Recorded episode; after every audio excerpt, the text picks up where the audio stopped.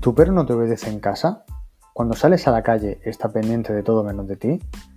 ¿Quieres mejorar el vínculo con tu compi? Soy Juanra, de Paseos Educaninos, y en este podcast vamos a hablar de adiestramiento, buenos hábitos y educación canina.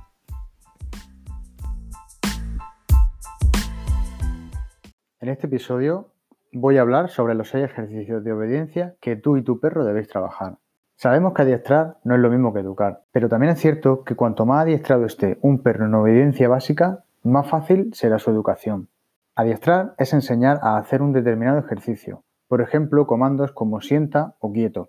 Educar es guiar o enseñar a nuestro perro comportamientos para convivir en sociedad. La obediencia básica es una herramienta fundamental que se utilizará en cualquier disciplina de trabajo con perros, desde la educación de un perro de compañía hasta cualquiera de las más exigentes pruebas de trabajo civil o deportivo. Cuanto más claro tenga tu compi lo que puede y no puede hacer, menos incertidumbre tendrá, por lo que aumentará su autocontrol y disminuirá su nivel de frustración y esto lo cambia todo. El comienzo del aprendizaje estable en cachorros empieza a las 8 o 9 semanas, pero no hay una edad mínima o máxima para enseñar a nuestro perro. Lo recomendable es hacerlo desde que entra en casa, simplemente comenzando por el patrón motor del ejercicio y este lo puede aprender a cualquier edad, siempre y cuando esté bien físicamente. Esto nos va a facilitar mucho su futura educación. En este artículo vamos a ver cuáles son las seis órdenes básicas que nos van a facilitar la convivencia con nuestro perro. Es muy aconsejable seguir este orden para luego enseñarle cosas más complejas como por ejemplo que se vaya a su sitio y no nos moleste a la hora de comer. Las seis órdenes son sienta, tumba, quieto, la llamada, mírame y el junto o no tirar de la correa. El patrón motor y su posterior generalización para usarla en diferentes lugares lo veremos en otro artículo y vídeo específico para cada ejercicio.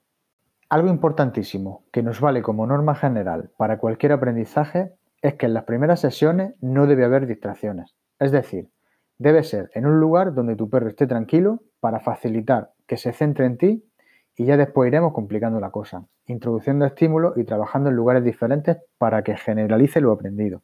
Comenzamos con el sentado. Si enseñas a tu perro a permanecer sentado mientras saludas a un amigo por la calle, evitará que se le suba. Igual te sucederá con, con las visitas. Esto es una técnica de contracondicionamiento. Es decir, estar sentado es incompatible con, con saludar dando saltos. El comando sienta lo pongo el primero porque esta posición nos va a facilitar el tumbado. Generalmente en esta fase de aprendizaje inicial será más fácil tumbarse si está sentado que si está de pie. Cuando ya lo domine perfectamente, se lo podremos pedir directamente estando de pie. Continuamos con la orden tumbado o tumba. Este comando nos va a facilitar mucho la orden de quieto. Desde la posición de pie es más fácil echar a andar y moverse. Por ello, si seguimos este orden, nos estaremos facilitando el camino tanto a tu perro como a ti a la hora de, adiestrarlo. El quieto. Este ejercicio para mí es uno de los más importantes que tu perro va a aprender en su vida. Nos puede servir de base para un buen autocontrol y nos va a ser muy útil en muchas ocasiones como por ejemplo a la hora de salir a la calle y ponerle la correa, para subir o bajar del coche, al esperarse para comer, para cruzar una calle si va suelto en el paseo. Por otro lado, nos va a facilitar la siguiente orden que es la llamada. Si el quieto puede ser la base para un buen autocontrol de tu perro, la llamada es la base para evitar problemas tanto en casa como en la calle. Uno de los problemas más frecuentes que me comentan los propietarios es que su perro come todo lo que pilla por la calle, y eso puede ser un gran problema. Lo más curioso es que la mayoría de las veces es en presencia de los dueños, es decir, lo único que falla es la falta de control sobre el perro. Una llamada firme evitará muchos problemas de envenenamientos, atropellos y peleas caninas. No tirar de la correa, el junto. En el paseo, por muy corto que éste sea, debe tener un tiempo para hacer sus necesidades y otro para que utilice su olfato. El juego y la socialización lo dejaremos para los paseos largos. Esto solo lo conseguiremos con un buen manejo de correa, para poder realizar un paseo ordenado.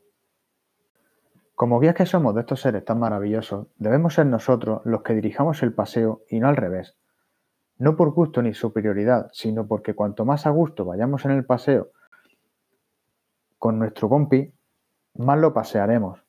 Como todos los ejercicios, lo trabajaremos primero en casa sin estímulos que distraigan al perro y lo iremos complicando hasta generalizarlo en la calle. Orden, mírame.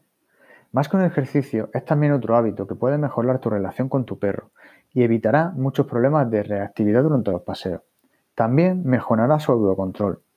Si muchas de las cosas que tu perro quiere, como comer, ponerle la correa, salir a la calle o soltarlo para jugar, pasa primero por mirarte a ti, vuestro vínculo se reforzará y será más fácil su adiestramiento y educación.